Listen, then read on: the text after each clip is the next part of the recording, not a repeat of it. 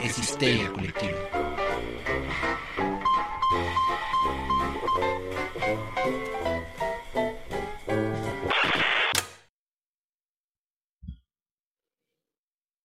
Pueden bailar si quieren. Si no quieren, no. Esto es Histeria Colectiva, el programa donde Fernando Santamaría, el Dr. Braham y Ricardo Medina se sientan alrededor del círculo de invocación para abrir la caja de Pandora y volarse la tapa de los sesos platicando sobre ficción, magia, ocultismo, casos supernaturales, literatura y todo lo que tenga que ver con la cultura del horror. Buenos días, buenas tardes, buenas noches. Donde sea que se encuentren, a lo que se encuentren, muchas gracias por escucharnos y dejarnos entrar hasta sus casas para llevar terror a sus oídos. Y eh, cuídense mucho, quédense en casa. Si son trabajadores esenciales, muchas, muchas gracias por todo lo que están haciendo. Si no pueden quedarse en casa, ya saben, no es sexy estornudarle a la gente en la cara, pónganse sus cubrebocas, mantengan su sana distancia y pues nada, a cuidarse y a usar gel del que no es chicloso, por favor. Eh, yo soy Fernando Santamaría y les estoy dando la bienvenida a otra emisión de Historia Colectiva Podcast y quiero presentar a la mesa reñoña que nos acompaña hoy porque está de lujo primero a mi derecha, a su izquierda o donde sea que lo estén mirando, el buen doctor Braham. Doctor, ¿cómo está? Estoy muy bien, Fer, gracias. Eh. Y ahorita que mencionas el gel chicloso, bueno, no sé si les pasa en todos los lugares en los que estamos ahorita en guardaditos, pero hay en las tiendas luego esta gente que te está poniendo el gel y, hay unos que parecen hechos de, así como, como gel de pelo pero sientes cómo se te está evaporando en las manos y te está quemando y al mismo tiempo te está dejando la mano como pegajosa. Desagradable. Qué bueno que no me ha tocado ese. Eh, ahora Pronovis, ojalá no me toque. Y justo acaban de escuchar unas risas de fondo a quienes quiero presentar. Hoy tenemos ni más ni menos apareciendo en sus pantallas a nuestros queridos amigos Paco de León y Sergio Castillo de Sergio del Castillo, eh, que nos acompañan desde la guarida de Fonoquinesis. ¿Cómo están? ¿Qué tal? Un gusto, un gusto estar aquí. Maravilloso, qué gusto tenerlos desde el otro lado del orbe. Estamos haciendo la conexión vía Ethernet, cable, ring, hiper mega red, aquí en el edificio, en el piso 666 de Evil Inc. Y eh, pues nos están conectando directo a las tierras eh, donde venden el chorizo de Pamplona y ah, bueno, hacemos el camino a Santiago. Acabamos de perder los tres fans que teníamos en España. ¿eh? Espero que no, no pierdas los fans en España. No, esto fue bueno, lo, lo, apreciamos. Entonces, este, pues nada, muchísimas gracias por estar con nosotros. Y bueno, eh, hoy vamos a hablar, ¿de qué vamos a hablar, doctor? Hoy vamos a hablar de pueblos fantasmas. Excelente. Hoy la caja de Pandora se abre para que hablemos de pueblos fantasmas. Muchachos, yo quiero empezar con esto. ¿Qué carajos es un pueblo fantasma? Por lo siguiente, porque se puede entender que hay fantasmas o se puede entender que está abandonado y creo que ahí hay una diferencia crucial. Entonces, eh, yo le cedo la palabra y le aviento la bolita transatlántica al buen doctor Paco de León. Empezamos. ¿Qué tal? Pues sí, hay, hay una clara diferencia entre ambos, ¿no? Para decirlo simple y llanamente, el pueblo fantasma en términos eh, geopolíticos sociales, más bien geosociales, es un lugar que está abandonado, ¿no? Por ejemplo, aquí en Europa últimamente es un fenómeno que se ve bastante, ¿no? Hace unos meses estuve en un pueblo de Andalucía, ¿no? Que está completamente, ahorita no recuerdo ni el nombre, pero está completamente abandonado, ¿no? En Italia estuve en un lugar que se llama Feltre, donde quedan más bien muy pocos habitantes, no es que esté del todo abandonado, pero por ejemplo ya ni siquiera hay escuelas, ¿no? Los niños tienen que ir a. Los únicos seis niños del pueblo tienen que ir a una escuela en un pueblo cercano, ¿no? Pero ya no la hay como tal. Entonces, el pueblo fantasma, en términos geosociales, es un pueblo que está abandonado, ¿no? Por, por N cantidad de causas, ¿no? Podemos pensar en la gente se fue, eh, hay esta condición también de, por ejemplo, lugares como Chernobyl o estos lugares que fueron abandonados por alguna condición eh, externa a la vida del pueblo, sino porque en este caso por lo que pasó en la en la central nuclear, etcétera, ¿no? Hay, por ejemplo, aquí, aquí pasa mucho, ¿no? De que hay de repente lugares que, que fueron construidos como centros habitacionales y por algún rollo fiscal o algo así quedan en el olvido por completo, entonces nadie los, ya nadie los habita. Y efectivamente, por el otro lado, que es eh, la que más vamos a abordar aquí, el pueblo fantasma se refiere a un lugar en el que vive más bien gente que ya no está viva, ¿no? Es decir, que es habitada por espectros, ¿no? O por alguna clase de, de superstición. Por ejemplo, estando en República Checa, eh, en un pueblo que se llama Teresin, ¿no? Resulta que hay un montón de edificios, además de arquitectura muy neoclásica, muy, muy grandilocuente, que están abandonados, ¿no? Y cuando uno le pregunta a la gente por qué nadie los habita, resulta que en Teresin había un campo de concentración bastante grande y en esas casas vivían los oficiales nazi. Entonces, ni las tiran, ¿no? O sea, como que, porque uno se pregunta, bueno, ¿por qué no las tiran y hacen otra cosa, ¿no? No, están ahí como recordatorio de que esto pasó, pero nadie las habita. Están tocadas, son por él. De alguna forma en esa misma ciudad. ¡Wow! Ya las chupó el diablo. Sergio, pueblos fantasmas. Bueno, los pueblos fantasmas son interesantes porque si hablamos eh, un poco del origen del pueblo fantasma, ¿no? Y empezamos a hablar de las eh, migraciones que existen eh, cuando empieza la revolución industrial, ¿no? Que se empiezan a dejar los pueblos a, favor de las ciudades. creo que ahí también empieza un poco la, la, mitología del pueblo fantasma en el sentido de, de que la gente empieza, empieza a a migrar por necesidad, ¿no? Y las personas que se quedan atrás a veces se ven un poco como los, los que, bueno, la sociedad los, los deja a un lado, ¿no? Y esto se ve muchísimo ahora, incluso ahora ha habido un poco el auge del neoruralismo, ¿no? Y se está regresando un poco a los pueblos, pero, pero antes de eso sí que eh, en Europa específicamente, como dice Paco, eh, el, el, problema de la, de la concentración poblacional es muy, muy grande, en específico en países como España e Italia. Y esto ha dado paso a, esto, ¿no? A pueblos fantasma, que, que además eh, también eh, sería interesante hablar de eso, ¿no? Que cuando, cuando pasa lo del pueblo fantasma, empieza a haber un decaimiento de los edificios, ¿no? Los edificios incluso empiezan a tomar personalidad propia. Y, y, es por eso que, que incluso entrando a una casa abandonada, ¿no? A ver si, si, ustedes han tenido la oportunidad, sientes que hay algo ahí, ¿no? Sientes que hay, hay un ente ahí y, yo creo que es eso, que, que a medida que, la, que las casas se van, se van deteriorando o los espacios se van deteriorando, cobran una vida propia, ¿no? Y además que siempre existen leyendas urbanas que se van eh, añadiendo a estos lugares que se van despoblando. Totalmente. Doctor Braham, Pueblos Fantasma. Bueno, eh, ya los pusieron bastante bien. A mí me gustaría añadir, por ejemplo, pues tipo Chernobyl. Hay pueblos, sobre todo de la industria minera, que pues cuando tuvieron su auge, la excavación del mineral, pues el pueblo tenía bastantes casas. De nuevo, no estoy hablando que vivían millones de personas, quizás unos cuantos miles.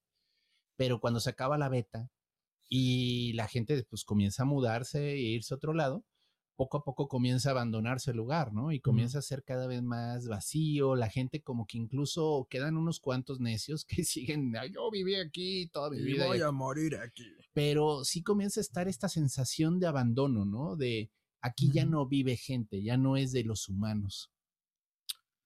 Totalmente. yo creo que por ahí va mucho la trama, ¿no? O sea, sean fantasmas, sean duendes, entes de algún tipo, pues siempre es esa sensación de el lugar está vacío, debería estar habitado y se siente que está algo, ¿no? Que hay algo que te está viendo. De acuerdo. Justo quiero, quiero sintetizar un poco todo lo que les he escuchado y, masticando lo que yo pensaba. Es que es también una parte de que la naturaleza va ganando de una u otra forma otra vez terreno. Y si mm. pensamos como en este pensamiento mágico que nos rige como seres humanos, o sea, siempre tendemos por muy Digo, no faltará el escéptico empedernido, que claro que, deja de lado todo esto, pero en gran medida dentro de nuestra mente siempre existe el es que hay algo allá afuera que nos acecha o que nos cuida o que siempre ha existido, ¿no? Y que con nuestra eh, presencia lo hemos o asustado o eliminado, pero en el momento en el que abandonamos estos espacios que eran nuestros, estas cuevas tecnificadas, eh, siempre creo que tenemos esta noción de que lo mágico y lo, lo, oculto y lo tenebroso incluso se apodera de los espacios, ¿no?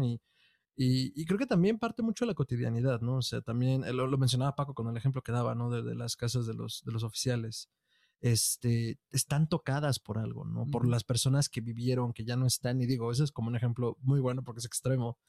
Pero incluso Gerardo y yo antes de entrar al aire platicábamos, ¿no?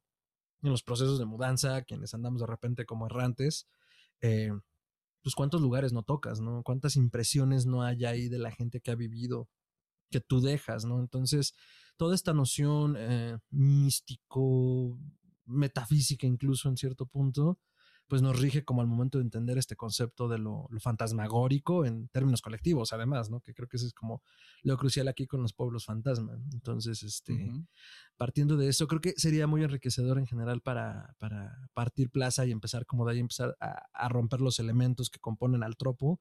Y pues no sé, que empezáramos a dar algunos ejemplos. No sé si ustedes traen algunos ejemplos dentro de sus notas o algún pueblo fantasma que les brinque.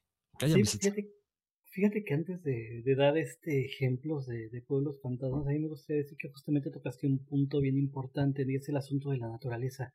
Es lo primero que es agreste, lo primero que, que oprime eh, tiene que ver con, con, propiamente con, el, con la naturaleza, ¿no? Pensemos en lo que hace, por ejemplo, Last Frontier en Anticristo, ¿no? O sea, el exterior es agreste, ¿no? O sea, incluso cuando nada más de repente vemos por ahí un venado, un alce o algo así, viendo al personaje principal, ¿no? Ya, ya parecería que hay implicado una mística ahí profunda. La bruja, ¿no? O sea, yo decía que la bruja incluso sin la aparición del, del, del de Black Phillip o de las brujas al final hubiera sido aterradora nada más por el entorno. Es decir, la naturaleza se, se convierte, bueno, este Tarkovsky supo jugar muy bien con eso para bien y para mal, ¿no? O sea, tanto como fuerza agreste como fuerza que nos recibe, ¿no? La naturaleza.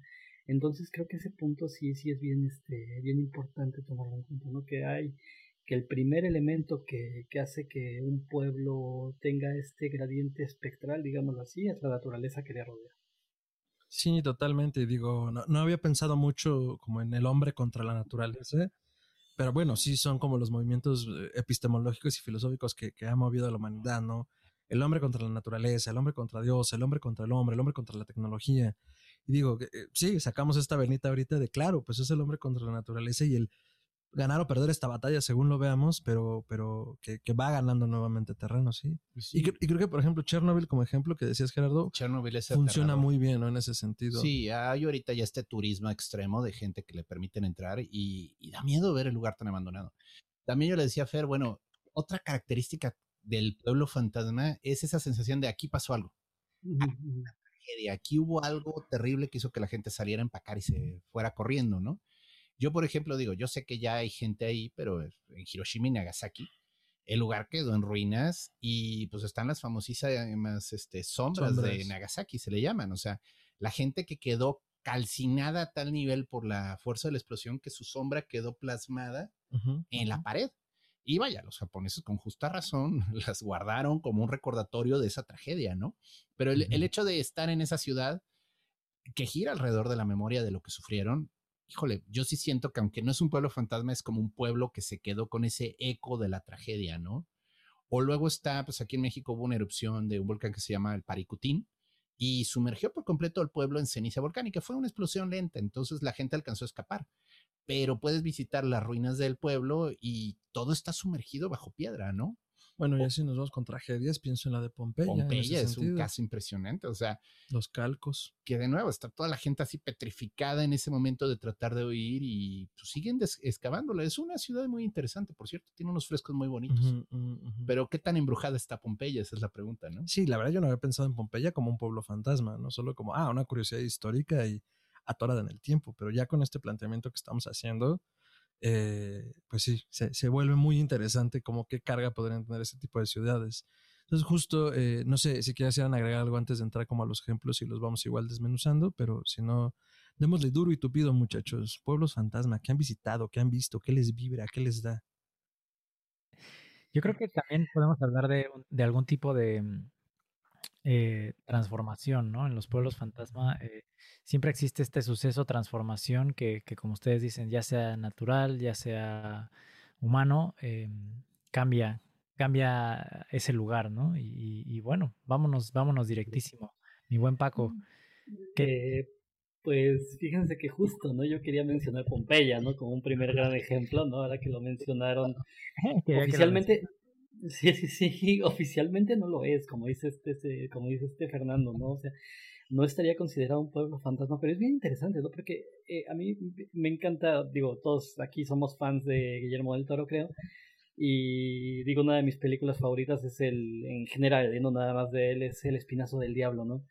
Y, y, me encanta cuando empieza, ¿no? Que es un fantasma, un instante condenado a repetirse una y otra vez, ¿no?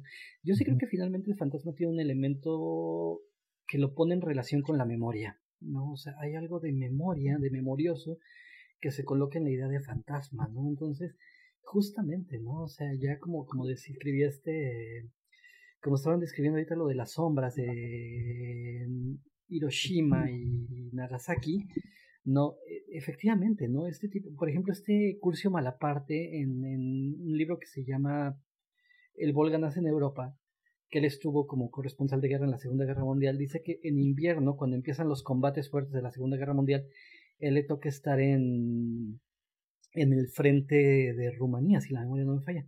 Entonces dice que está nevado afuera, ¿no? Y que no podían recoger los cadáveres, de que estaban congelados, ¿no? Entonces cuando el hielo como que ya se deshacía, quitaban la, este, quitaban ya los cadáveres, pero quedaba la máscara en el hielo quedaba, quedaba la impresión del rostro en, en, el piso, ¿no? Entonces él cierra el capítulo diciendo que no se pudo ver al espejo mientras se rasuraba durante meses. ¿No? O sea, porque dice, me invadía el recuerdo, ¿no? Eh, cuando, cuando, cuando estaba leyendo lo de Pompeya previo a la, a la sesión de hoy, me encontré que, por ejemplo, a uno de los que estaban en Pompeya, eh, la erupción lo, lo agarró masturbándose, ¿no? Pero además fue muy chistosa la redacción del que hizo el artículo, porque decía he didn't see it coming, ¿no? Entonces, este, ya no supe a cuál erupción se refería, ¿no? Pero, pero es cierto, ¿no? Hay, hay un elemento de memoria en, en, en, esto, ¿no? Como primer gran ejemplo, a mí me gustaría citar este, esta serie que acaba de revitalizar Netflix de Misterios sin resolver, que era una serie con la que muchos niños crecimos. Tiene un capítulo maravilloso eh, que es el, para mí es uno de dos que vale la pena, porque todo lo demás son crímenes, ya saben, así en esta visión tan gringa. Pero tiene un capítulo extraordinario de los fantasmas del tsunami. Ah. Gente, gente, que reportó que vio fantasmas en Fukushima, ¿no? Este, luego de, de, de, las, del tsunami, luego de las catástrofes que vivieron. Es bellísimo ver la diferencia entre una, entre la tradición eh, asiática y la y la occidental, ¿no? Porque mientras aquí, y sobre todo la occidental influenciada por Estados Unidos, ¿no? Mientras aquí sería un motivo de susto, para ellos era un motivo de recuerdo, de memoria. Hay incluso un relato muy bello de una, de una mujer que tocan a su puerta, ¿no? Y a ella abre, y es una mujer así toda empapada, y le dice, dame ropa seca, ¿no? Entonces, pues esta mujer responde, le da la ropa seca y le dice, oye, si quieres pasa a cambiarte. Y le dice, ya, no, no, no, no, me lo pongo después, ¿no? Entonces se va, ¿no? De nuevo tocan a su puerta y ella cuenta que hay miles y miles de personas pidiéndole ropa seca, así todas mojadas. ¿no? Entonces ella cree que eran víctimas de, del tsunami, ¿no? Entonces hay una relación directa con la memoria. Ese episodio a mí me parece que es algo maravilloso para entender el comportamiento de un pueblo fantasma, ¿no? Con memoria colectiva. Ah, bueno, eh, yendo así de episodios, hay una serie de HBO que era muy buena, pero tristemente terminó muy precipitadamente por cuestión de dinero. Se llamaba Carnival. Y eh, es acertada en algunas cosas, pero tiene en especial un cuento muy macabro, un episodio en el que la feria llega a un pueblo de mineros. Y llegan y está como muy vacío todo, pero en eso cae el sol, suena una sirena de fin de turno y se llena de mineros. Entonces ellos acceden, este, bueno, les dicen, oye, somos una feria itinerante, queremos hacer aquí nuestro show, nos dan permiso. Los mineros así, sí, pero hasta la noche que viene, porque nosotros trabajamos todo el día. Entonces ellos hacen su show, pero es muy raro porque los mineros no sonríen, no aplauden, están todos así nada más viendo el espectáculo. Y ah, en medio de la escena, bueno, ya cuando está terminando el espectáculo, desaparece una de las bailarinas del show de vodevil que tenían y no se dan cuenta hasta en la mañana que ya están empacando para irse y dicen, ¿y dónde está ella? Y comienzan a revisar las casas ahora sí por dentro, porque pues están molestos de que alguien secuestró a una del grupo, y descubren que todas las casas están vacías, llenas de telarañas, de polvo. Y pues llega un momento en el que concluyen, no, pues aquí no hay nada bueno, tenemos que irnos, no sabemos qué le pasó a ella. Y se comienzan a alejar en sus carretas y se ve a la chica así como en tonos grises, así tipo ya fantasma, asomándose por una ventana del pueblo. Y a mí ese episodio se me hizo bastante bien logrado, porque no lo esperas, o sea, digo, están raros los mineros, pero dices, bueno, es gente que vive bajo tierra todo el tiempo, están ahí, pues no, no tienen este diversión, ¿no? Es gente que está demasiado abrumada por su cotidianidad como para apreciar un espectáculo, y no, es que todos estaban muertos, muertos, muertos. Em, me parecen grandes ejemplos y ahorita lo que aterrizó Paco justo me da la respuesta de lo que platicábamos también Gerardo y yo fuera del aire.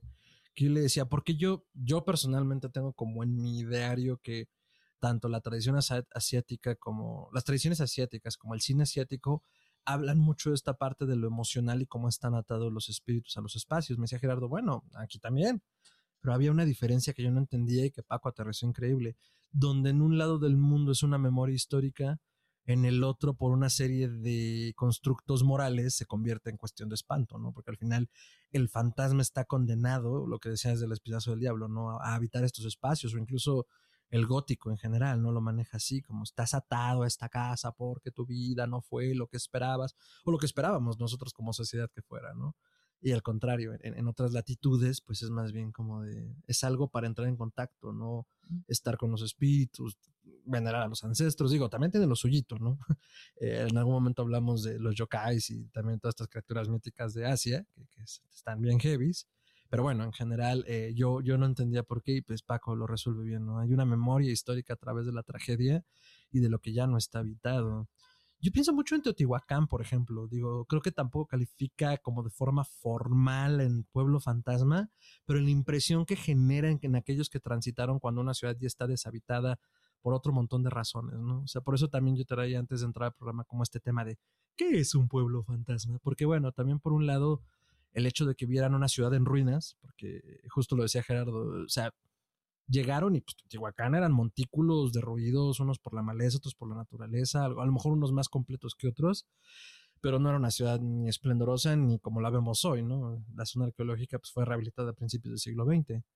Pero también el hecho de que hayan transitado por allí y, el ver una, la imponencia del espacio vacío, que los hizo pensar, pues esta ciudad la construyeron dioses, ¿no? No, no pudieron ser los hombres, también ya los manda a un espacio mítico, mágico, a un pensamiento más allá de lo que uno, de lo que uno esperaría que te hiciera un lugar vacío, ¿no? Entonces, eh, si bien creo que sí no, no entra como dentro de la definición estricta, un poco lo que decíamos de, de Pompeya, a mí también me, me, me, brinca como un buen ejemplo de decir, bueno, lo que puede provocar en la psique el ver el espacio imponente, vacío y pensar siquiera que allí hubo gente, ¿no? Es decir, ¿cómo? Y que lo hicieron ellos, ¿no? me supera.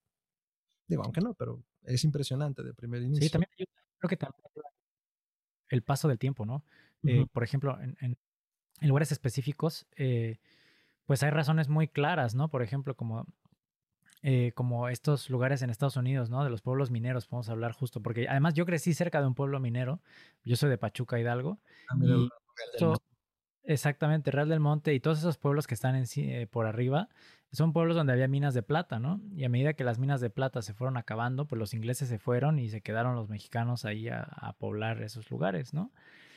Y sí, o sea, sí que notas que hay bastante... Mm, hay, lugares donde pues vive muy poca gente o, incluso ya quedan abandonados, ¿no? Pero lo interesante es el tipo de historias y de leyendas que se forman cuando pasa el tiempo, porque si nosotros viviéramos en, por ejemplo, si hubiéramos vivido en esa época en, en la que todas las personas se fueron del pueblo, pues yo qué sé, un año después tú preguntas, oye, ¿por qué está vacío el pueblo? Ah, pues es que se fueron porque ya no había plata, ¿no?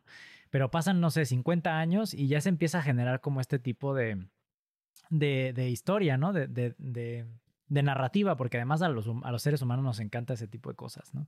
Entonces pasan 50, 60 años y es como de, no, es que nadie sabe por qué se fueron. A mí me da mucha... Mm, eh, me parece muy interesante, por ejemplo, los mayas, ¿no? Los mayas que desaparecieron y nadie sabe por qué. Y yo siempre pienso como, seguro cinco años después todos sabían por qué se habían ido, ¿no? Igual y fue, igual y hasta pudo haber sido una tontería, pero nos encanta eh, mitificar muchísimo eh, este tipo de situaciones. Y, y yo creo que en los pueblos fantasmas es clave. O sea, es clave el también el uh, un poco la tradición oral de vas contando la leyenda, la leyenda se va un poco como transformando, se va haciendo algo que, que en un principio no era, no era eso, ¿no? Y, termina siendo no cotidiana, sino todo lo contrario.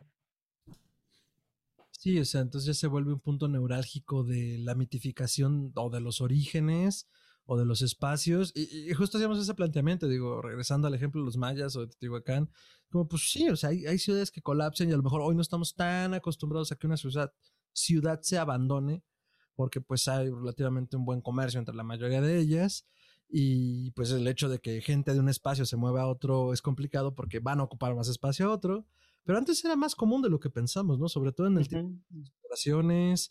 Eh, los mayas, ahorita lo mencionabas, pues también eran tierras pantanosas y difíciles en muchos momentos o selváticas, ¿no? Entonces como perdón, los espacios dan de sí, ¿no? Pero claro que nos fascina y nos encanta generar historias alrededor de esto y decir, un hechicero lo hizo. Cada que vean eso, un hechicero lo hizo.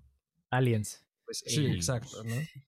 Sí, y, y, hay veces que ayuda a la mítica del lugar, ¿no? La mítica propia del lugar que, que existe, ¿no? O sea, por ejemplo, un espacio como Tlatelolco, ¿no? Que finalmente está rodeado por muerte, ¿no? En la conquista, en el 68, en el 85 o sea, por ejemplo, justo, ¿no? A nosotros nos pasó que un amigo que vivía en el edificio Zacatecas, ¿no?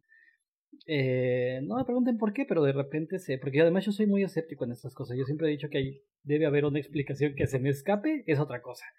Pero difícilmente pienso en que estoy escuchando un fantasma o algo así. Pero me consta que de repente llegaba días en los que se oía como alguien entraba, caminaba tranquilamente, hacía, hacía mucho escándalo en la cocina, ¿no? O sea, los trastes, etcétera. Y tú entrabas y seguías oyendo el ruido, pero no veías absolutamente nada. ¿No? Y ahí, o sea, ahí, no, no, no de otro piso, ¿no? O sea, ahí se escuchaba como alguien estaba jugueteando en la cocina, pasaba, respiraba, etcétera, ¿no? entonces decíamos que, pues imaginemos la carga que ya el lugar tiene por sí mismo, ¿no?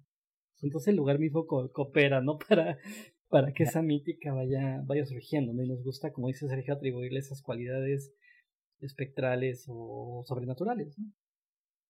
Sí.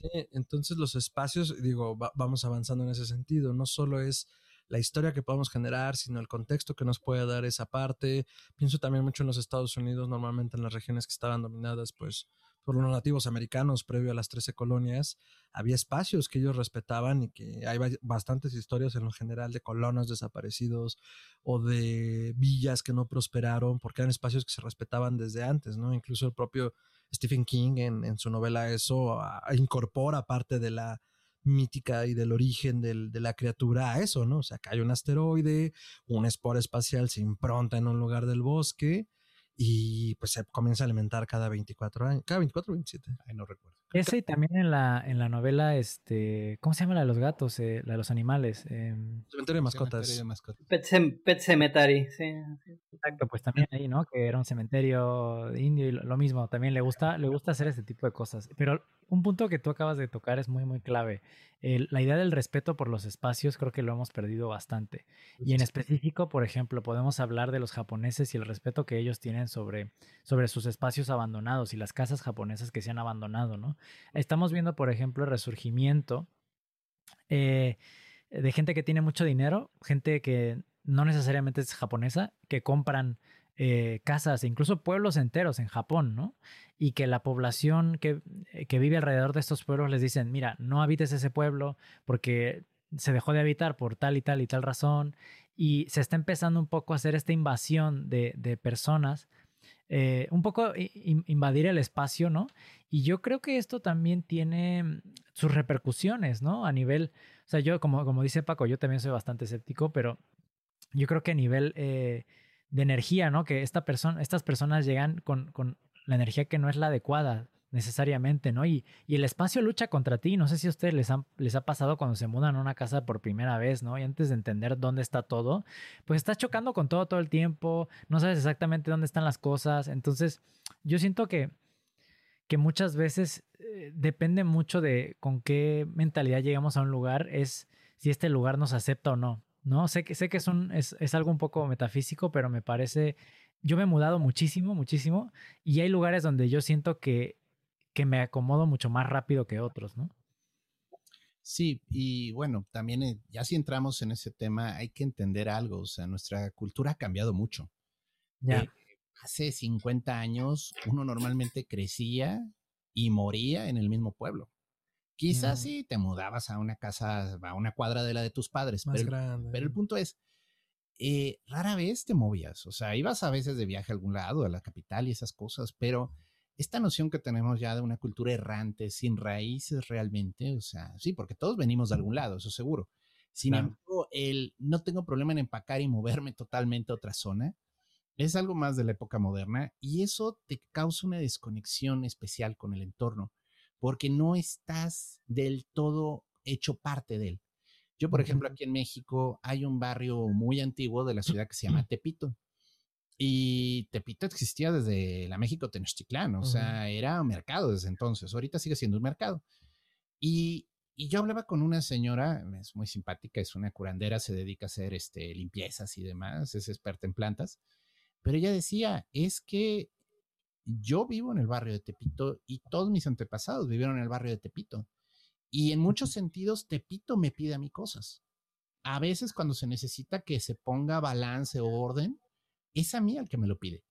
O sea, le hace. Cuando un criminal se pasa de tueste, ella es la que lo embruja. Pero el punto es, este, esa relación tan directa con el espíritu del lugar, porque vaya, los romanos los llamaban lares, ¿no? Hay quien lo llama el egregor de un lugar, ¿no? Es un espíritu, es la conciencia del lugar, producto de tanta gente que ha habitado ahí, y es una especie de colectivo de lo que uno entiende. Entonces, bueno, pues sí, se puede decir, pues Las Vegas tiene su espíritu, ¿no? Es una ciudad de juego, Nueva York tiene su espíritu. Todas las ciudades en cierto sentido tienen su aire, ¿no? o sea, caminas por San Francisco y es un aire diferente si caminas por México. Y esa diferencia es un poquito la personalidad del lugar. Entonces también se podría decir que cada espacio, cada ciudad, cada pueblo tiene su propio espíritu. Y pues qué tan bien o qué tan mal compatibilizas con él, es que tan bien o qué tan mal te puede ir ahí. Claro. Y no lo había pensado así. Y digo, ahorita con lo que mencionó Sergio, a mí lo que me pasa con las mudanzas, digo, me he mudado varias veces, tal vez no tantas aún, pero varias. Me cuesta mucho trabajo a veces instalarme en ciertos lugares, ¿no? O sea, de que no acabas de desempacar esa caja, no acabas de poner unas cortinas, no acabas de poner un buen sofá o una mesa, es como tienes la plegable, ¿saben? Como esas cosas de acabar de aterrizar y decir, a lo mejor estoy seis meses, a lo mejor estoy un año, de repente se siente esa resistencia y sí, estoy de acuerdo, creo que depende mucho del espacio en ese sentido y cómo, cómo comulgues con él, ¿no? Entonces, eh, creo que justo por todo esto que estamos desmenuzando y planteando como eh, muy en blandito y me encanta a dónde lo hemos llevado y desde dónde, pues es que es un tropo recurrente, ¿no? Dentro de la literatura, dentro de la ficción, dentro de las películas. Y, y la verdad es que se explica poco, solo como maldito aquí y maldito allá, y es el único argumento que hace falta. Porque en el fondo todos lo entendemos. Y sí se siente como, sí, claro, ¿no? Yo, yo, yo sé lo que es en un lugar o en un espacio. Sí, de hecho pensemos en lo que hace Rulfo, ¿no? Justamente, ¿no? Desde Pedro Páramo con Comala, ¿no? Etcétera, ¿no? O sea, este, Lubina en El Llano en Llamas, ¿no? O sea, que son pueblos que no están hablando de fantasmas como tal, pero sí, ¿no? O sea, la par hay una, hay una noción hasta de de que estamos purgando alguna especie de condena o algo por el estilo, ¿no? Y me encanta cómo en Lubina finalmente, pues es muy probable que el interlocutor ni exista, ¿no? del narrador, ¿no? Esto de esta insistencia, ¿no? En tómese la cerveza, caliente le vas a ver a meados de burro, ¿no? Etcétera, ¿no? O sea, nos da a entender que la cerveza lleva tiempo sin ser tocada, ¿no? Entonces, que, porque es muy probable que no haya nadie ahí, ¿no? O sea, que, es muy probable que no haya nadie en, en, en el otro lado de la mesa, ¿no? Etcétera. Entonces, finalmente sí, no, no, no, necesariamente tendría que ver con la, con, con, la literatura de terror, el tropo, ni nada por el estilo, pero sí hay, hay algo que nos atrae de la, de la idea del pueblo abandonado, ¿no? Para, para la creación, ¿no? Por ejemplo, en el cine sí es claro, ¿no? O sea, tenemos más, más, este, más películas, este, de terror con el tema, ¿no? O sea, pero también unas que simplemente son aterradoras. Pienso en eh, ¿Quién puede matar un niño, no? Eh, este, este cerrador, ¿no? Que no sé si la han visto, es una, una película extraordinaria, ¿eh? O sea, de verdad, véanla, ¿eh? si, no la, si no la conocen, véanla, ¿quién puede matar a un niño? Y tal cual es, es el planteamiento, ¿no? Llega una pareja, ella está embarazada, de hecho, a este pueblo donde solo hay niños, ¿no? Y nadie se explica, no, bueno, ellos no se explican por qué los adultos desaparecieron, ¿no? Y no les, no, no, este, hago bufos, ¿no? Pero este, pero de verdad el, por qué no hay adultos en, en, en, el lugar es aterrador, de verdad. Y, y responde a la pregunta que da título a la pregunta de la película, ¿no? ¿Quién puede matar a un niño? Oye, qué gran título y pesado, ¿eh? De entrada. Sí. Y además también hablamos, ahora que lo estás mencionando, ¿no? Muchas de estas películas empiezan con una mudanza. Ah, también. Donde, era justo donde iba, ¿no? Por eso, por eso hablaba de, de, eso, justo, porque muchas de estas películas empiezan con una mudanza. ¿Por qué? Porque, como decía Fernando, eh, todos sabemos que mudarse realmente te mueve todo. O sea, te mueve, te, básicamente te saca la, la alfombra de los pies, ¿no? Así, es como si te, te movieran tu centro tonal. ¿no? Hablando un poco de, música. Eh, y cuando te mueven tu centro tonal, te encuentras un poco como un fantasma, incluso un poco errante en las primeras semanas, ¿no? De este tipo de, de evento. Entonces yo creo que no es no es aleatorio, ¿no? Que muchas de estas películas empiecen con una mudanza, porque ¿qué pasa? Pues pones a los personajes que de otra manera estarían completamente cómodos en una situación nueva e incómoda en la que se tienen que adaptar, ¿no? Y este proceso de adaptación vuelve eh, la narrativa bastante interesante en estas películas, ¿no? Porque mientras se van adaptando se dan cuenta que igual y el lugar es inadaptable.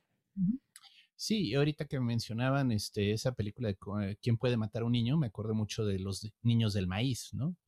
Que también, o sea, llegan a este pueblo y el pueblo está vacío, si no explican qué y poco a poco comienzan a descubrir qué pasó y dices, ay, no, sal de ahí, sal de ahí rápido.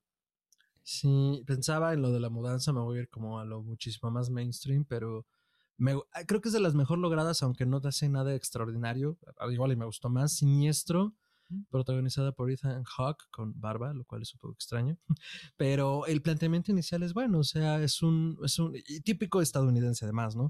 Es un escritor que se muda de casa, pero normalmente justo busca casas donde hayan pasado tragedias para poder alcanzar otro hitazo de ventas, porque escribe una gran novela, se quiere inspirar para eh, rescatar ese éxito, pero en esta ocasión no le dice a la familia que hay hubo asesinatos y de qué tipo, ¿no? Entonces encuentra eh, una caja de películas en Super 8 y donde se ven los asesinatos de los miembros de la familia. Ah, claro, claro. Pero está asociado a una vieja deidad, creo que le llaman babilónica seguramente, porque viejo, y pues es a través de las imágenes que se comunica, ¿no? Entonces, ya. Está interesante el planteamiento, la 2 es espantosa, no se hagan eso. Sí, justo eso te iba a decir.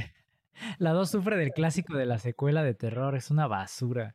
La 1 no está tan mala. A ver, la 1 digo, vale, está bien, ¿sabes? Te la, te la paso, no está tan mala. Pero la 2 es una basura total. Porque es eso. Siempre que tratas de desarrollar, muchas veces lo que pasa es que cuando ya tratas de desarrollar el universo de una película de terror, ya no sabes qué hacer porque entiendes que no tiene dónde pararse la película. Tratas de explicarlo. El problema del eh, terror es cuando tratas de explicar demasiado las cosas, se cae en, errores. Y explicas al monstruo y pierde su fuerza. Sí, a mí, por ejemplo, de Pueblo a Pueblo, eh, digo, está basada en un videojuego, pero la película no está malograda, la de Silent Hill. La primera, ¿no? Sí, la Vicente. La dirigió. Le, eso, iba, a poner de fondo justo. Le quedó bien. O sea, la verdad, el videojuego yo lo jugué y me sacó un buen susto. Y ya cuando vi la película dije, ay, ay, ay, sí, sí les quedó. Sí les quedó. buena atención, bueno, todo. Uh está por lo menos en el asunto de cómo funciona el pueblo, ¿no? Creo que fue lo principal, ¿no? Porque hay momentos muy aburridos, ¿no? Cuando aparece el hombre con cabeza de pirámide. Digo, en un videojuego va, ¿no? Pero, pero ya en, en, verlo en cine no opera bien, ¿no? Pero sí, la película en torno al funcionamiento del pueblo tiene bastante que decir. ¿Cómo se llama esta con Ethan Hawke? Es que nunca la vi porque pensé que iba a ser mala y de mí no la vi. Maestro. Siniestro. Ah, ok, la, la, la, le daré la oportunidad. Pero que ese es más bien el tropo de la casa embrujada como tal, ¿no? O sea, por lo que entendí, no era el pueblo, sino la sino la casa propiamente la que está más porque pues el elemento de mudanza pues, funciona mejor que con otras pelis que es más como ah sí eh, mundo nuevo vida nueva yay todo claro acá se ve una motivación de oye pues que soy un escritor de true crime y mi motivación oculta es esta y no y mira qué bonita casa y todo se va al traste claro parece mejor. Pero parte del movimiento de la mudanza. ¿Cómo se llama esta película, Paco? Que vimos tú y yo, que yo te la recomendé, que es que fue grabada en las Islas Canarias. Que es un pueblo donde solo hay mujeres y niños. ¿Te acuerdas? Sí, sí. Ah, no me acuerdo del título ahora, pero sí es muy buena, de verdad. Ahorita, ahorita, ahorita la buscaremos. Hay que buscarla, porque es una película, está buenísima, tienen que verla. Además, la fotografía es increíble. Y la película el, el, pueblo es un pueblo donde solo hay mujeres y niños.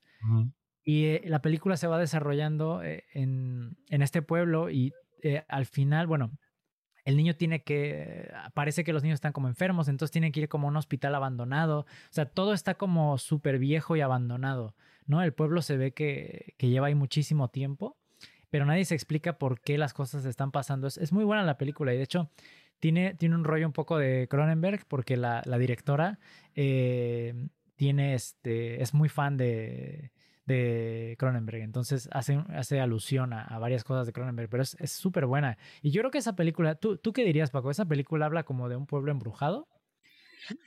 Creo, que, creo que no es el centro, pero sí ocurre ahí. O sea, por ejemplo, el, el conflicto no es el pueblo como tal, ¿no? Pero sí, justamente, más bien, el que sea tan atmosférico, totalmente de acuerdo, ¿no? Porque sí tienen que vagar por todo el pueblo, ¿no? O sea, sí tienen que estar vagando constantemente por todo el lugar, ¿no? Entonces, sí hay cierta noción, ¿no? Insisto, no es, no es incluso lo que va a resolver la trama, ¿no? O sea, la trama no está en torno al pueblo, pero que el pueblo sea un personaje ayuda mucho, ¿no? Que el pueblo mismo sea un personaje ayuda mucho, ¿no? Este, estoy pensando, de hecho, también en la, en la segunda parte de la trilogía Corneto, de este Edgar Wright, ¿no? O sea, que también tiene este Hot Fuzz, ¿no?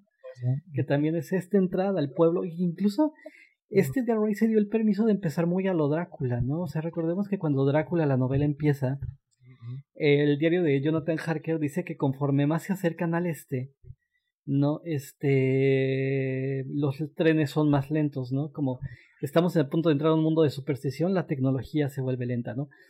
Y también pasa en, en, Hot Fuzz que conforme el personaje de Simon Pegg se va acercando al pueblo donde lo acaban de asignar como policía, falla el teléfono, no, este también los trenes están tardando más, no encuentra un taxi.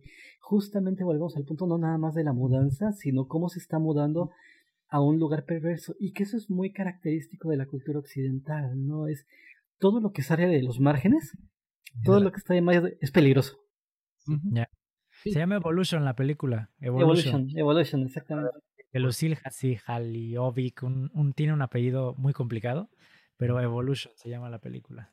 Sí, yo, yo lo que quisiera comentar es que estamos agarrando de la edad del pueblo y le estamos llevando ya no al pueblo de fantasmas, sino al pueblo que tiene una maldición, ¿no? Puede haber gente viviendo, pero son partícipes de lo que está ocurriendo adentro, efecto, ¿no? Saben que hay algo mal, saben que igual y hay una maldición, hay un fantasma, hay un monstruo, pero son como cómplices silenciosos, ¿no? No acaban de decirlo, pero digo, es una buena derivación, o sea, realmente puede irse para allá, o sea, la clásica sería la serie esta de Twin Peaks de Lynch, que no sabes qué fregados está pasando en ese lugar, y sí tiene pues una historia, ¿no? Y tiene mucho que ver con un asentamiento previo y bueno, los blancos llegaron, se hicieron del lugar, pero no son los únicos que habitan ahí. Y, y es, digo, Lynch no explica nada porque nunca explica nada el señor, pero está bien, es parte de su encanto. Sin embargo, ok, esto se está poniendo. Yo estaba pensando en, y la acabo de citar, digo, ya pensando ahora en esta derivación del pueblo completo como un elemento sobrenatural, ya con la gente. Eh, en La Boca de la Locura, justo de Cronenberg, de su trilogía El Apocalipsis. Con un Sam Neill que, perdón, me van a perdonar, pero lo tengo que decir. ¿no? Dijiste Cronenberg. Ay, perdón, Carpenter. Carpenter, sí, cierto. Carpenter. Se me fue la hebra. Muy bien logrado eso. No, y además veo mucho de Sam Neill en su momento haciendo estas cosas en lo que está haciendo ahora Nicolas Cage, que eso es para otro programa. Pero bueno, el punto es, es una, es una película muy bien lograda porque justo parte también de la misma idea. Salir de estos límites de los que hablaba Paco para ir a buscar a un escritor que debe una gran novela, que tiene un efecto preternatural en, sus, este, en su audiencia y esta última novela esperan que sea un éxito, ¿no? Y él como un corredor de seguros, eh, oye, este, pues vamos a comprobar que de hecho esté perdido porque se me hace que aquí hay un fraude, ¿no? Y al final se topa duro y tupido de frente con errores, horrores cósmicos y derivados justo de una, de una modificación de la realidad, ¿no? Donde justo se va, la, la, idea al final es que este pueblo, pues, al parecer no existía o no de esa forma hasta que sale de la pluma de un escritor, ¿no? Entonces, Exactamente. Elemento sobrenatural por sí solo completo. Sí, y que a Carpenter le encantan estos temas, pensemos en la niebla. O que incluso, o que incluso la cosa tiene elementos de esto, ¿no? O sea, es finalmente un lugar alejado, ¿no? Al que no llega la civilización, o sea, él, él tiene mucho este gusto por ese tipo de situaciones y de lugares, ¿no? O sea, él tiene un, una fijación ahí con este tipo de situaciones y justo, ¿no? De cómo, cómo la maldición se carga de, de previo, ¿no? O sea, como de, de, fog es eso, ¿no? La niebla es eso, ¿no? O sea, algo ya viene arrastrando el pueblo desde mucho antes, que es lo que hace que se comprenda, o más bien que se que, que, que, que asimilemos, ¿no? Porque no sería una comprensión, ¿no? Que asimilemos el hecho de que el pueblo vive como vive, ¿no? O sea, y como de hecho rechaza al intruso, etcétera, etcétera. ¿no? ¿Sabes qué pueblo me parece eh, interesante. Igual ni es un pueblo fantasma, pero ahora que estamos hablando de esto, me recuerda un poco al pueblo de Big Fish de Tim Burton. ¿Se acuerdan de ese pueblo? Ah, claro, claro, Spectre. Exacto, que es un pueblo donde la gente no envejece, ¿no? Parece al final.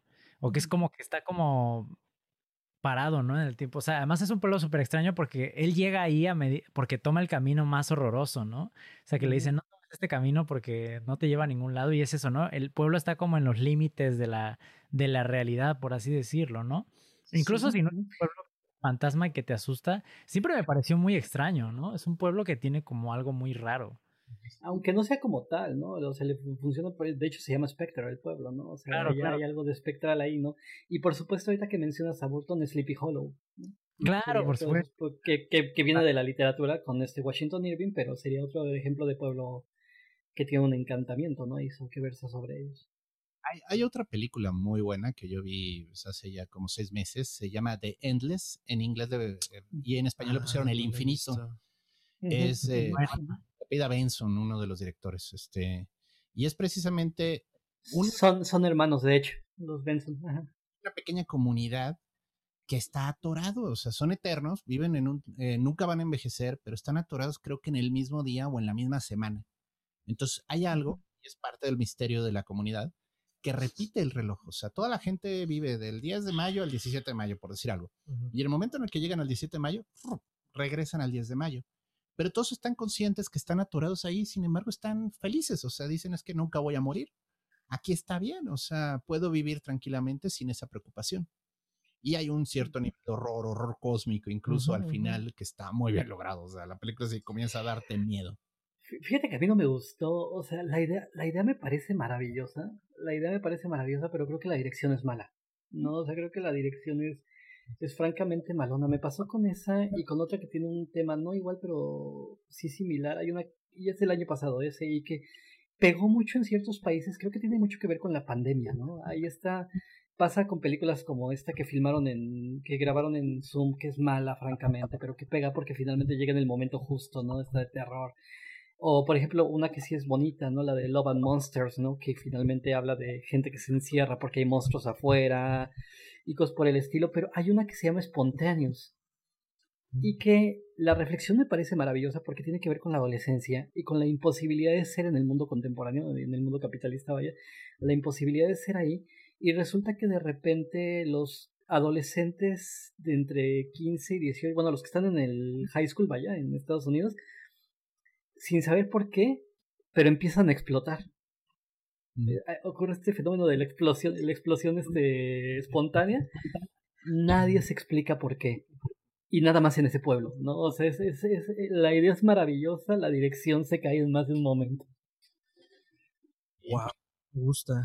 No lo he visto. Voy, voy, voy a buscarla. Bueno, ya entrando en el terreno del anime. Cuevana. Claro, claro ahí. Ya, yo en el terreno del anime tengo un par de historias que, de nuevo, es como una historia de fantasmas, pero es otra cosa. Eh, fue una película japonesa que se llamó Your Name. Fue muy popular. Es una historia de un romance, pero hay toda una historia ahí de una catástrofe y del protagonista tratando de evitarla. Está muy bien logrado, o sea, y toca ese tema y bueno, también existe otra del pueblo maldito que a mí me gusta personalmente. Esta es una serie, está basada en un videojuego, obviamente, porque Japón. Eh, bueno, en inglés, eh, bueno, en japonés es Higurashi no Nakukoro o algo así. Y significa when they cry, o sea, cuando gritan refiriéndose a ciertas aves. Y es precisamente de un pueblo que tiene una maldición y la gente a veces se enferma de una enfermedad que los vuelve homicidas. Y todos en el pueblo lo saben y guardan el secreto porque ellos tenían siempre la tradición desde el Japón feudal de que decían es el pueblo de los ogros. Es un pueblo muy peligroso. Y entonces llega el protagonista que viene de fuera, obviamente no sabe nada, y comienza a ocurrir todo lo que ocurre y comienzan a ponerse las cosas bien raras.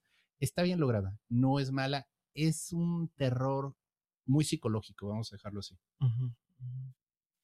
estaba pensando otro ejemplo y se me acaba de ir de la lengua. Pero bueno, en general entonces creo que sí, pensándolo así, como lo hemos llevado, esta iteración o esta derivación del pueblo fantasma al pueblo maldito. Ah, ya me acordé cuál quería mencionar. Una que me gusta justamente, eh, y creo que la, mencionaste al inicio porque era tu fondo, Paco, eh, La vida de los condenados. ¿Mm? Ah, sí, claro. Que justamente es este planteamiento. Bueno, yo vi una versión, no sé cuál, porque hay pelis que tienen dos, tres versiones. Entonces, pues estos niños que vienen a formar parte de esta comunidad en la que se embaraza un montón de mujeres espontáneamente. al mismo tiempo, cuando todo el mundo se desmaya y de repente pues la comunidad tiene que vivir con los efectos de esos embarazos espontáneos. Y para ser honesto, para mí gustarme el fenómeno ovni, o bueno, el fenómeno alienígena, no me encantó cómo lo resuelven, a pesar de que me gusta mucho el fenómeno porque me entretiene mucho.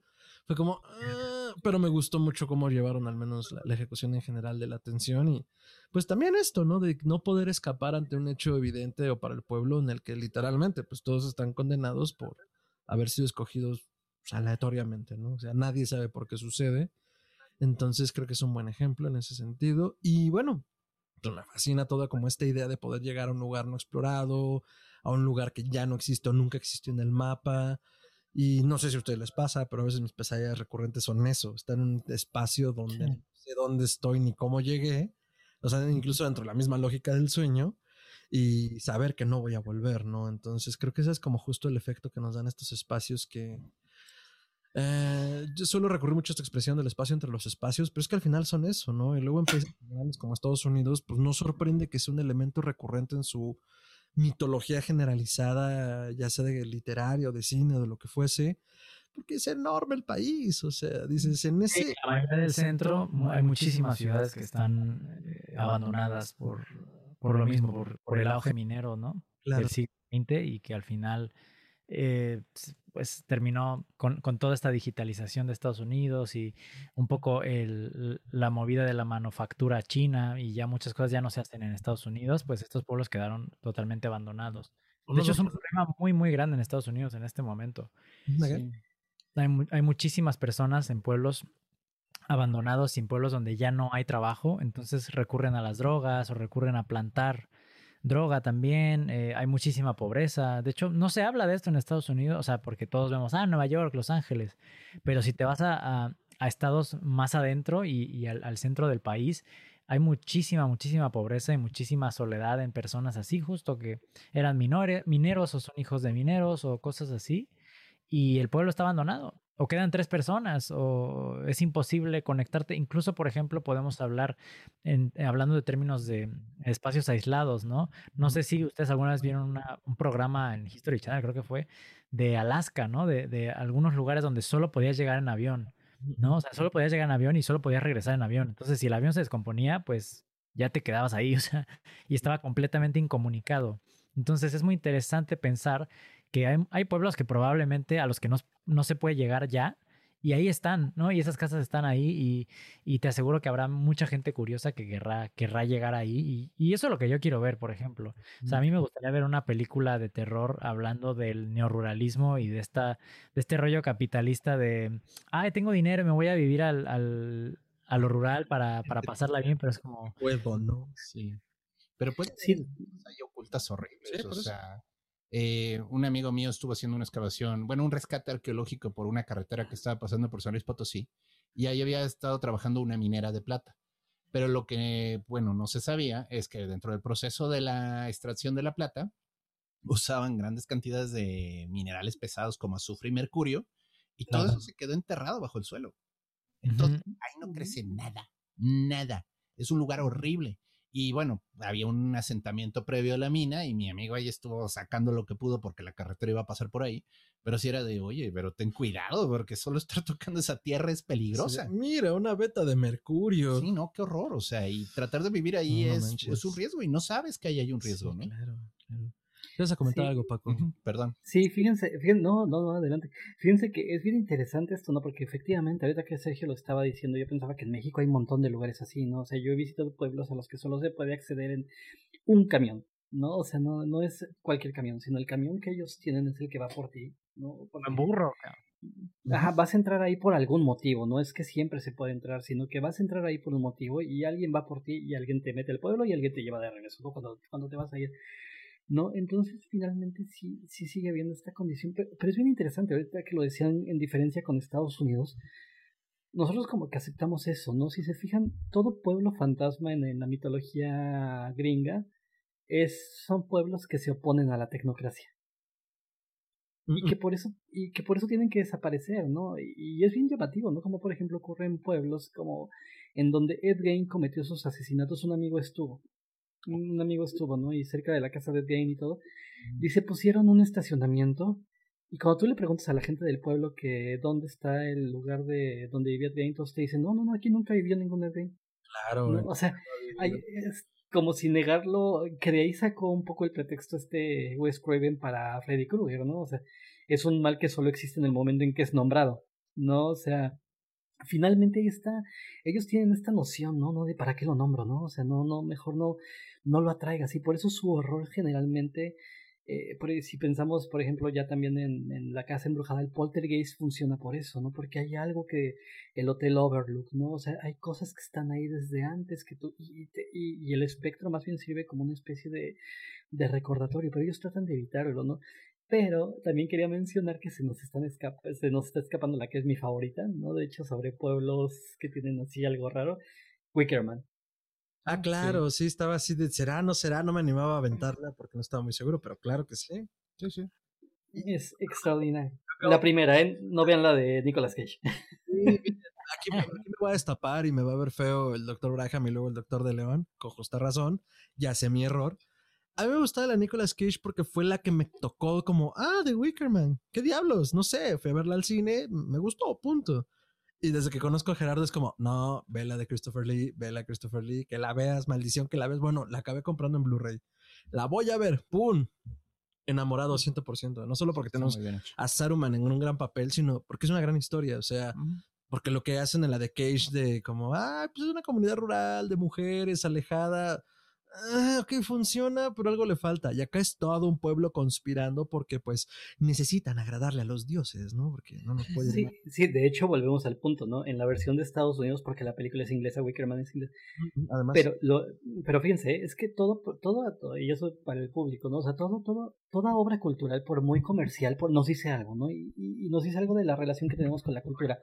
En la versión gringa de Wickerman es muy revelador porque el pueblo no funciona por ser de mujeres. Lo que le falta es el elemento masculino.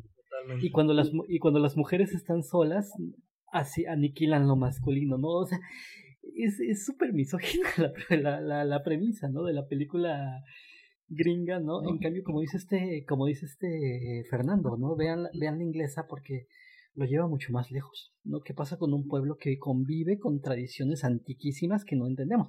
Que de ahí tomó Ari Aster el, tema para hacer su, su, segunda película, ¿no? Como se me acaba de olvidar el nombre, la del pueblito este en Noruega. Midsommar. Midsommar, exactamente, ¿no? Este, entonces, eh, justo, ¿no? Ahí es de donde toma su, su, su excusa. Sí, y vaya, de nuevo, es el pueblo como un testigo silencioso de algo que está ocurriendo constantemente, ¿no? Y sí, puede ser un buen factor de horror, o sea, no saben, pero están llegando a un pueblo donde pues, cada mes matan a alguien, ¿no? Y es un asesinato que todos están comprometidos en realizar. Es una manera de contar una buena historia, o sea, y no tienen que ser fantasmas siempre. Y sí, te dan también tu contador Geiger para que no te metas a las áreas peligrosas, porque lo que pasa es que hay zonas en las que, digo, vas caminando por aquí no hay problema, pero te mueves 10 metros para allá y ya estás en poemas. Y ya está súper irradiado. Y, pues igual hay lugares, yo me imagino que van a estar irradiados que son bajos pero constantes, de modo que no lo pesca el Geiger, pero la placa a lo mejor sí. y la placa ellos igual y ahora no, no lo sienten, pero probablemente desarrollen cáncer en 5 años, 10 años. Es lo que pasa con la radiación. O sea, puede que no lo sientas porque, porque en un principio... O sea, pero te está destrozando, o sea, está literal a nivel molecular, está destrozando todo tu, tu cuerpo. Entonces. Sí, es, es similar a lo que pasaba con los que empezaron a vivir en lugares que tenían mucho asbesto, ¿no? Sé que es lentito, no, no es. Este, sí, sí, sí. Ah, sí, también. Lento, pero seguro. No se notaba. O el radio en los este, aparatos a principios, bueno, a mediados de siglo que brillaban en la oscuridad, ¿no? Sí, sí. Estaban hechos a o, bueno, la historia esa trágica de las varillas de cobalto, ¿no? Ah, el mítico cobalto aquí en México, sí, sí. Bien. Sí, sí, sí. Bueno, eso habla de un lugar embrujadísimo, o sea, nadie debería vivir ahí. De hecho, deberían de derribar ese lugar y hacer algo con... El problema es esos lugares, Gerardo. O sea, ese, ese, material contaminado para la construcción y en general, o sea, hay en muchos lugares. O sea, Incluso no llegan a decir lo que fue en términos de alcance peor que Chernobyl, porque pues Chernobyl fue un madrazo, ahí está la falla nuclear, se hace el cementerio y basta, ¿no? Y pues bueno, está irradiado todo. Pero aquí el alcance que tuvo por el cagadero que se hizo, pues dice, no, realmente no hay manera de medir el alcance, ¿no? Entonces, ah, Pueblos Fantasma, justo hablábamos de que me ha gustado como la iteración hacia donde nos ha llevado esto, porque a ver, empezando de qué es lo fantasmal, que era justo mi duda, era como, ¿a qué le podemos llamar generalmente pueblo fantasma? Que nos lleve al tropo de este pueblo, pues tocado, maldito, eh, raro, incluso si quieren, en el mejor de los casos, pues se habla mucho de cómo nos concebimos y como bien decía Paco, habla mucho de nuestros miedos como sociedad, ¿no? O sea, ¿qué le tememos? ¿Qué, ¿Qué, podemos hacer? ¿Qué no podemos hacer? ¿De qué nos creemos capaces? Y esas premisas que tienen las películas que estábamos comentando, pues sí, definitivamente hablan mucho de, de, los temores y de, y de, cómo nos concebimos en los espacios, ¿no? Incluso mucho eh, en Lovecraft en términos de cómo genera este espacio mítico en Nueva Inglaterra que eh, eh, con los pueblos que plantean su literatura, pues habla... Dunwich. Dunwich, Innsmouth, Arkham, este, ahorita me recordaste un cómic genial. Es un cómic que se publicó en Vértigo de DC. Se llama The Unwritten. Y la premisa es bien bobita. El protagonista es como Harry Potter. O sea, la idea es que te venden, oh, esta historia del niño mago que no sé qué. El autor se inspiró en su hijo. Y entonces el pobre chavo crece siendo, el modelo de Harry Potter, que está muy basada en la historia de Winnie the Pooh, que el niño se fue la inspiración del eh, papá y bueno, el niño no era el protagonista, no era Christopher Robin, solo era la inspiración. Pero este chavo crece y acaba descubriendo que en realidad el papá lo creó. A la No es real. No mames. Es una ficción llevada al mundo real. Pero entonces él comienza a interactuar con lo ficticio y comienza a viajar a los lugares que no existen, pero que sí existen. Sí, como él. O sea, como el castillo del Doctor Frankenstein.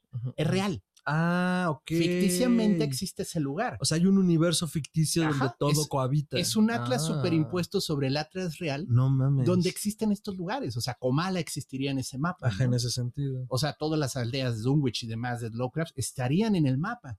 Hello Dunwich y Transilvania. Sí, pero sí existen, o sea, ese es el punto. Y se comienza a poner bien loca la historia. Bien loca, porque sí comienzan a trabajar así de. Hay gente que quiere evitar que la ficción se salga de control. Sí, sí, sí. Porque si la ficción se sale de control, el mundo se sale de control. Sí, colapsa uno sobre otro. Entonces, este, pues, son como estos guardianes de la realidad, pero son así como una tecnocracia super culera, que al mismo tiempo están tratando de controlar lo que los eh, autores de ficción escriben. Sí, no es como que sea, ah, se me ocurrió, sino que van abrevando de ahí. Sí, sí, y luego se meten con el Leviatán de Hobbes y todo lo que es el consciente colectivo. Está interesante. Sí, es buena, es buena, es muy interesante. Me marmota.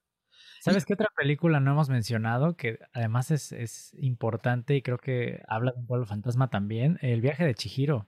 Ah, claro. Claro, claro. ¿No? Y, que, y que Miyazaki tiene muchos de sus elementos. Exactamente. A Miyazaki le gusta mucho el pueblo fantasma. Sí, sí, de que cruzan el, puente, el eh, túnel y están en esta aldea vacía y viva, ¿no? Pero vacía. Pero con la comida y todo puesto, o sea. Sí, sí, sí, El mejor tropo de decir salieron corriendo y no sabemos qué pasó es que los platos todavía tienen comida, ¿no? Uh, es y tú. ¿Qué? Ay, que la comida se ve buenísima. Oh, yo sé. Pero sí, yo creo que si habláramos de algún de alguna historia de pueblo fantasma en la animación, el viaje de Chihiro sería como la primera mención, la mención honorífica, ¿no? del típico pueblo fantasma. Además, porque tiene toda esta narrativa de la protagonista tiene que rescatar a sus padres y sus padres este, terminan como dentro de este universo fantasma, ¿no? Y ella se vuelve parte del universo y está como cruzando este eh, esta realidad versus no realidad, ¿no? No entiendes muy bien qué es real y qué no lo es. Y yo creo que también otro elemento importante en la historia de Pueblos Fantasmas es el peligro real que existe visitar un lugar abandonado.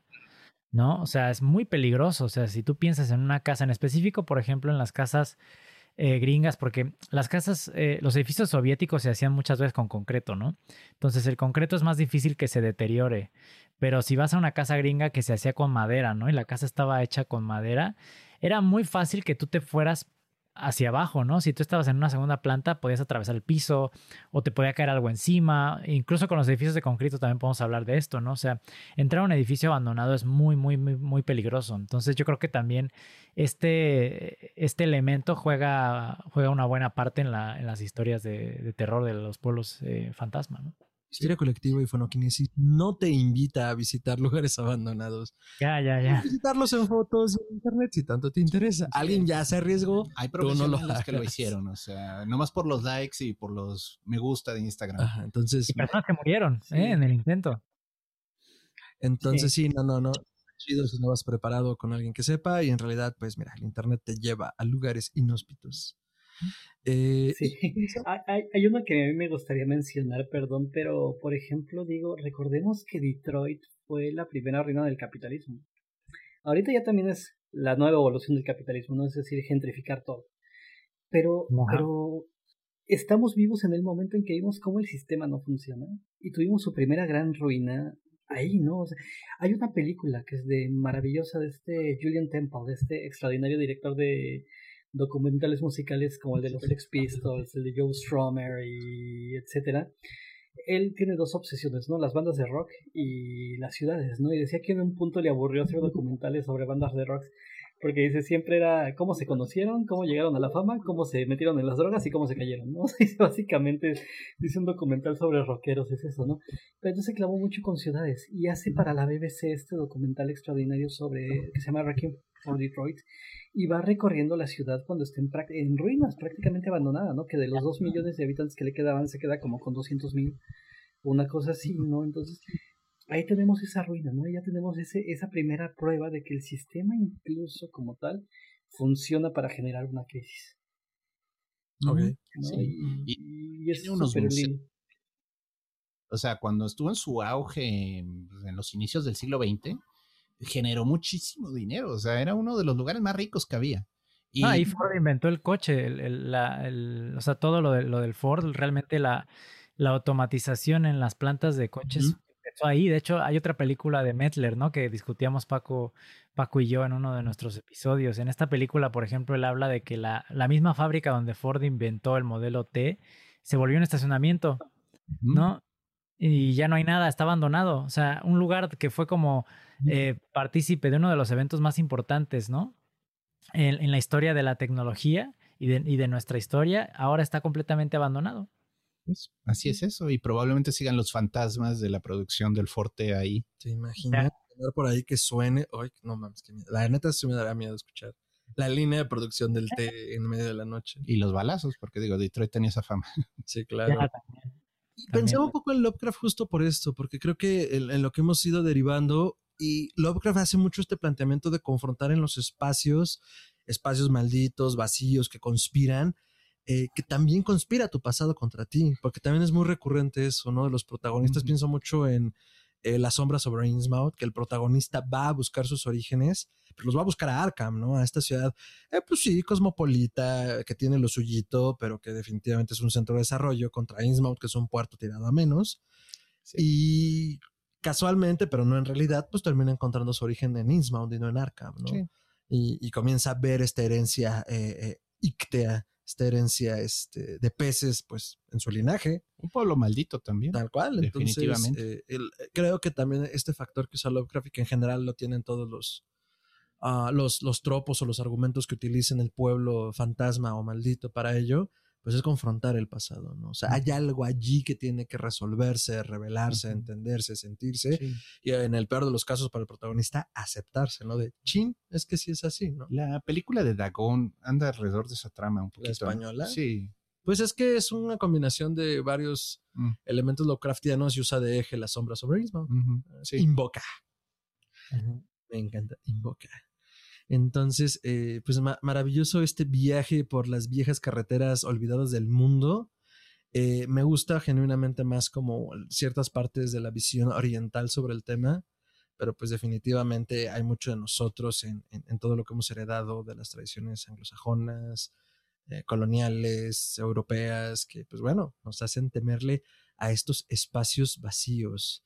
Entonces, pues ya sea el final de este maravilloso y delicioso programa que es pura ñoñería como debe de ser la vida.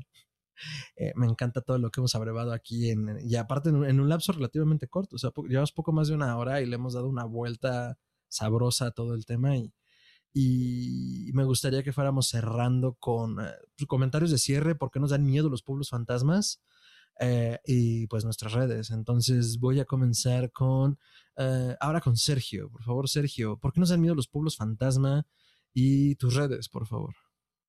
Eh, bueno, los pueblos fantasma nos dan miedo porque es algo que no podemos controlar. Eh, es algo que, que habla de también de los peores momentos de nuestra historia muchas veces.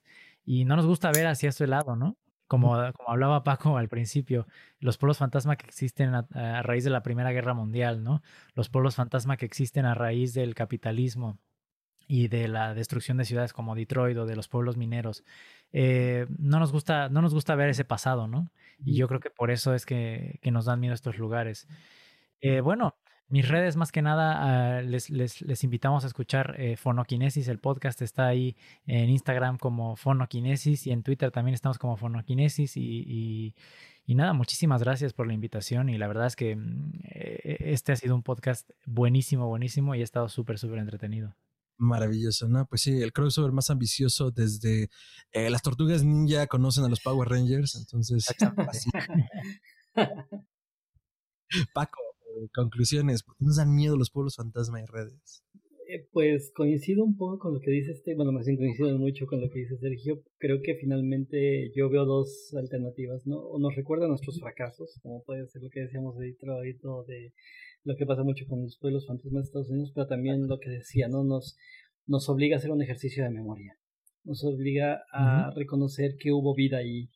No nos enfrenta, o sea, por ejemplo, visitar pueblos abandonados en México o en o aquí en España o en Italia, que es donde yo he estado, es mucho eso, ¿no? Un día hubo aquí, un día hubo memoria aquí. Entonces yo creo que eso sin duda nos atrae poderosamente, ¿no? Tal vez alguien cuando vea las ruinas de nuestras ciudades pensará también en qué y se preguntará también qué, qué es lo que representa encontrarse esos sitios, diría que para bien o para mal, pero es más bien para bien y para mal, ¿no? sé qué, qué recordatorios de lo que fue vivo ahí están presentes y bueno, nada más como recomendación también en la tradición de la literatura mexicana hay muchísimo sobre el tema, mencionamos a Rulfo por ahí, pero de verdad, de, de verdad busquen obras porque hay este bueno, Alberto Chimal tiene un par de cuentos muy efectivos, ¿no? En pueblos de este estilo y bueno, en fin, o sea, hay, hay una vasta obra de, de autores eh, mexicanos que tienen el tema.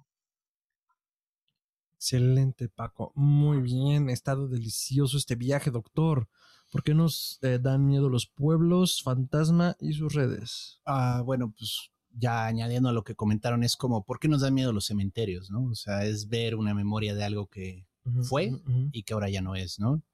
Eh, me recuerda mucho ese poema, ¿no? De mi nombre es Osimandias, contempla mis obras y tiembla. De Shelley, sí, correcto. Y, y, bueno, cerrando así también, hay un cuento increíble de Neil Gaiman, que es el número 50 del Sandman, es el de Ramadan, y es precisamente el califa, eh, el famosísimo califa de las mil y una noches, que se me acaba de oír su nombre ahorita, que está deprimidísimo porque estuvo recorriendo el desierto y encontró ciudades en ruina y se dio cuenta que el esplendor de Bagdad va a acabar. Y entonces hace un pacto con el rey de los sueños para que el esplendor de Bagdad nunca termine. Ay, güey, o sea, pero Bagdad vive en un sueño. Eh, vive en la historia y en la memoria de todos y en los cuentos. Claro. Oh. Y es la única manera en la que el rey de los sueños puede hacer que algo permanezca. O sea, no, no puedes, este, pedir más. Pedir más, pero es un bonito cuento. Es un bonito cuento. Eh, y bueno, mis redes me encuentran en Twitter como Chuntaromelquisedec. Eso es arroba chuntarome. Eh, dense una vuelta por ahí. Digo, me gusta compartir este, notas, temas de arqueología, descubrimientos, este, alguna que otra foto de gatito, porque también me encantan los gatitos. Entonces, este, y bueno, de repente sí meto mis reflexiones y quejas de vivir en esta sociedad moderna. Excelente, doctor Braham. Eh, pues yo, mm, a ver, ¿por qué nos dan miedo los pueblos fantasma? vuelvo a lo mismo y, voy a sonar a Rocola, entonces simplemente me iré al... Nos obliga a enfrentarnos al pasado, nos obliga a considerar nuestro momento, nuestro tiempo. Creo que tiene mucho de memento mori en el sentido del tiempo fugaz, tempus fugit. Y digo, o sea, el memento mori sin prostituirlo como, como el carpe diem, de aprovecha el día, no, sino más bien ve lo, lo, lo, transitorio de las cosas, ¿no? Entonces, eh, muy de fondo eso nos pega sin entenderlo, sin saberlo, y pues por eso vemos el tropo hasta el copete, ¿no? De las raíces, del origen, de lo que se abandona, de lo que no, y en muchas otras iteraciones, ¿no? O sea, de los padres, la familia. Eh, justo mencionábamos a Ari Aster durante el programa y pues sus películas han calado junto con Edgers y otros porque van a la raíz de lo, de lo efectivamente sentimental y de la noción de la familia que tenemos y cómo nos duele, ¿no? Entonces le dan un elemento sobrenatural y pues ¡pum! Ahora sí se vuelve un terror incómodo que nos da náuseas y hasta nos dan ganas de vomitar genuinamente, ¿no? Más allá de que miedo, ¿no? Entonces, este, yo creo que los pueblos fantasma y la idea del pueblo fantasmalito nos da miedo por eso. Y eh, pues nada, antes de, de, cerrar este programa, quiero agradecer eh, completamente la disposición de Fonoquinesis, que Allende los Mares ha hecho los, el espacio para que completemos esta primera vuelta del crossover más ambicioso. Entonces, este, esperemos que la siguiente vuelta sea no solo hacer el crossover, sino mirarnos las caras y olernos los cuerpos de que estamos compartiendo el mismo espacio. No sé qué te imaginaste, solo era compartir espacios. Pensé en perritos oliéndose el... Ah, pues Qué mal. no, sí, pero más que ojalá pronto podamos grabar estando los cuatro en el mismo estudio, eso será una maravilla. Así es. Entonces, este, pues muchas gracias a todos por acompañarnos. Mis redes sociales son arroba mantrasaya, eso es con la tiene doble al final, en Twitter y en Instagram. En Facebook me encuentran como facebook.com diagonal mantrasaya y Historia Colectiva lo encuentran como Historia Colectiva Podcast en todas sus redes y en todas las plataformas de podcasting grandes. Y eh, por favor, sigan a Fonoquineses en este preciso instante. Acá en la descripción vamos a dejar también las redes. Dense grasa, así, en serio, mucha grasa, porque estos dos señorones se avientan unas diatribas, tangentes y pláticas que no mamen, o sea, son todo un viaje y a mí me encantan. Entonces, este, les va a encantar a ustedes, se los aseguro. Y pues nada, síganlos por favor, cuéntenos qué les pareció. Cuéntenos en las cajas de comentarios cómo llegaron aquí o cómo llegaron allá para que unamos estos universos del podcast que coexisten también en este espacio enorme y vacío llamado Internet. Entonces, muchísimas gracias, Paco, Sergio. gracias, hasta la próxima, un gusto. Historia Colectiva Podcast de aquel lado. Y pues nada, eh, hasta entonces. Podemos bailar otra vez. Eso.